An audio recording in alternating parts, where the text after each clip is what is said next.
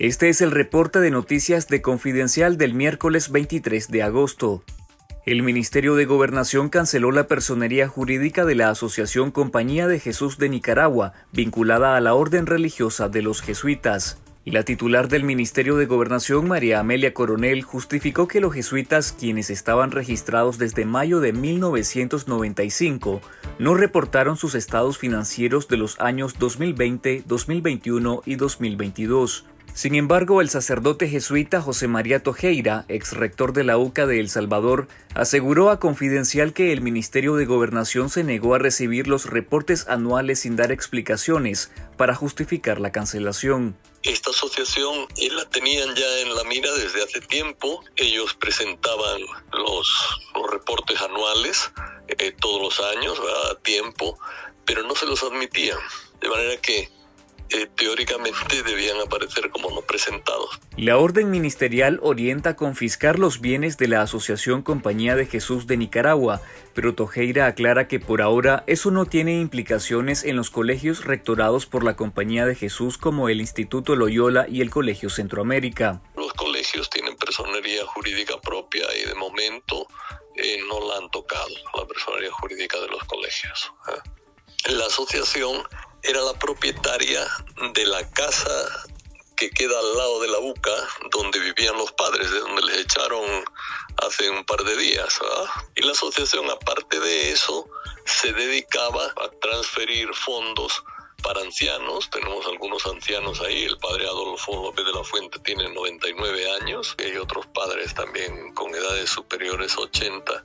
Es decir, esta casa al lado de la UCA, que se llamaba Villa Carmen, una casa relativamente cercana donde eh, se había usado, que yo sepa, para eh, becar estudiantes y que vivían en esa casa, ¿verdad? era propiedad de la Asociación Compañía de Jesús. La cancelación llega días después que la dictadura cerró y confiscó la Universidad Centroamericana UCA que era manejada por los jesuitas.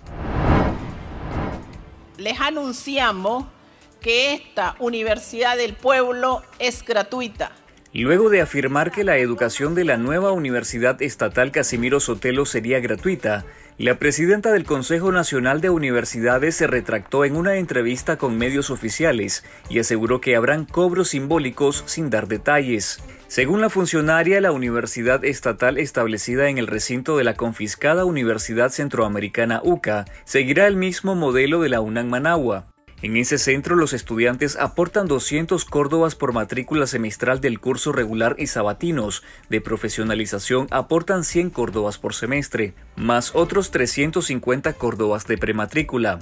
El nuevo ofrecimiento de Rodríguez responde a una campaña del Frente Sandinista que intenta justificar el robo de la UCA como un beneficio de la población. Sin embargo, no explicó cómo harán para asumir el gasto de la universidad sustituta, a la UCA le redujeron gradualmente su partida por el 6% constitucional desde 2019 y fue en marzo del 2022 que la excluyeron. Por otro lado, los estudiantes de posgrado, maestrías, doctorados y cursos libres pagarán aranceles porque estos son planes de estudios autofinanciados, dijo Rodríguez en una entrevista con el oficialista Canal 4.